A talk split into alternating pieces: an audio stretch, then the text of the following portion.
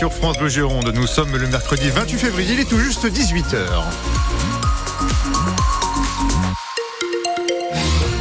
À 18h, c'est très chargé sur les routes de Gironde, Julien Dejon. Effectivement, c'est bien chargé, notamment sur la rocade intérieure actuellement entre Bruges et euh, le pont d'Aquitaine. Et d'ailleurs, c'est compliqué hein, pour rejoindre cette rocade et le pont d'Aquitaine lorsque vous êtes du côté euh, de Bordeaux-Lac. Il faut prendre vraiment son mal en patience de ce côté-ci. C'est chargé aussi entre les autoroutes A63 et A62 lorsque vous circulez sur la rocade extérieure cette fois. Et puis une fois passé le pont François Mitterrand, là aussi, vous allez rejoindre l'autoroute A10 en roulant en accordéon. Et si jamais vous rencontrez vous une difficulté sur la route, vous n'hésitez pas, dites-nous un petit peu comment ça se passe sur les routes de Gironde au 05 56 19 10 10. La météo, Stéphanie Brossard et la Gironde qui n'est plus en vigilance orange ou crue. Il l'a fait euh, plutôt beau hein, aujourd'hui le temps euh, se couvre ce soir. Des brumes vont se former en début de nuit autour de l'estuaire de la Gironde, dans la métropole de Bordeaux aussi. Demain matin, pas mal de nuages, des petites averses également. Il fera 7 à 10 degrés cette nuit, de 13 à 14 degrés pour les maximales demain. Et un sentiment mitigé dans le sud Gironde. Entre déception, colère et fatalisme, après le non-lieu requis par le parquet de Bordeaux dans l'enquête sur l'incendie monstre de l'Andiras à l'été 2022, 13 000 hectares brûlés en juillet, puis 7 000 lors de la reprise de ce feu au mois d'août. Aucun responsable n'a pu être identifié, explique le parquet de Bordeaux après moult analyses et expertises. Impossible donc d'engager des poursuites alors que l'origine criminelle de cet incendie a été établie.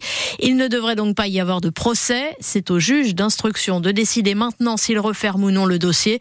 Une perspective difficile à entendre pour Ghislaine Charles, c'est la mère de Saint-Magne où le feu a laissé des traces.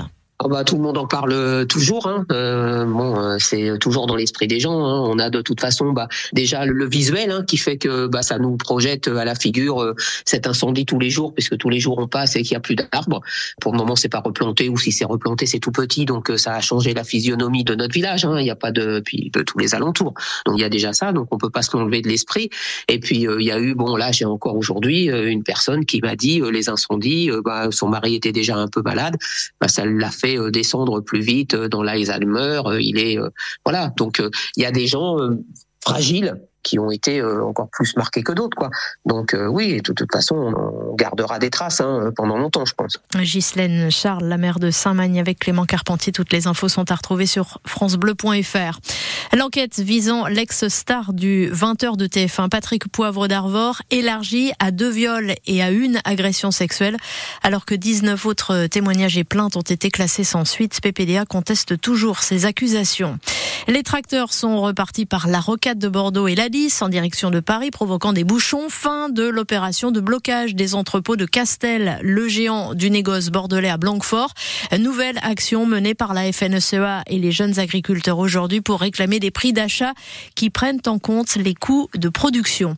Il ne sera pas nécessaire de passer une visite médicale tous les 15 ans pour pouvoir prendre le volant. Le Parlement européen a rejeté aujourd'hui à Strasbourg la proposition de l'eurodéputé écologiste Karim Adeli à, 30, à 323 voix contre 270 pour. Talence, capitale de l'athlétisme belge cet été. Le stade Pierre-Paul Bernard refait à neuf accueillera la délégation qui prépare les JO de Paris du 22 juillet au 4 août, juste avant la compétition olympique. 35 athlètes au total dont les frères Borlé, champions d'Europe du 4 x 400 mètres, ou Nafissatou Thiam, l'heptathlonienne, qui a remporté le Décastar à Talence en 2019. On ne se moque pas, Julien. Avant de penser au JO de Paris, les footballeuses de l'équipe de France jouent elles ce soir euh, à Séville. La première finale de leur histoire, c'est en Ligue des Nations face à l'Espagne, championne du monde. Et puis euh, un timbre hommage à la gloire de Charles Aznavour dévoilé aujourd'hui. La Poste va le mettre en vente euh, le 3 juin au prix de 1,80 Charles Aznavour aurait eu 100 ans cette année. Timbre à découvrir déjà sur francebleu.fr.